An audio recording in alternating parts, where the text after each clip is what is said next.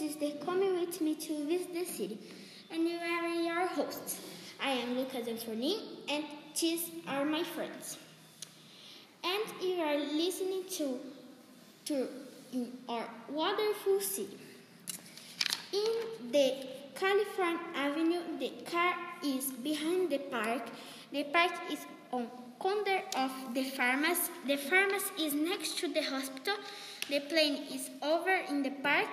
The park is next to the pharmacy. The hospital is next to the pharmacy. The airport is in front of the bank. The bank is in behind of the airport. The mall is in between of the bank and the airport. The car is in between of the airport and mall.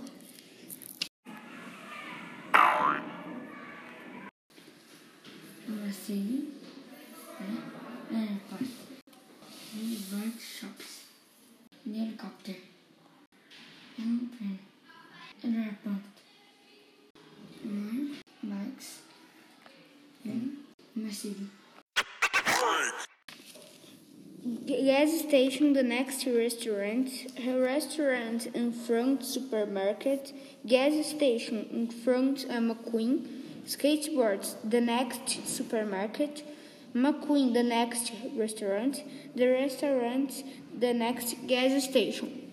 So these were your come with me to visit the city podcast. Lucas Mishai and my friends. Lucas Anferlin, Calazari, and João. Goodbye, see you soon.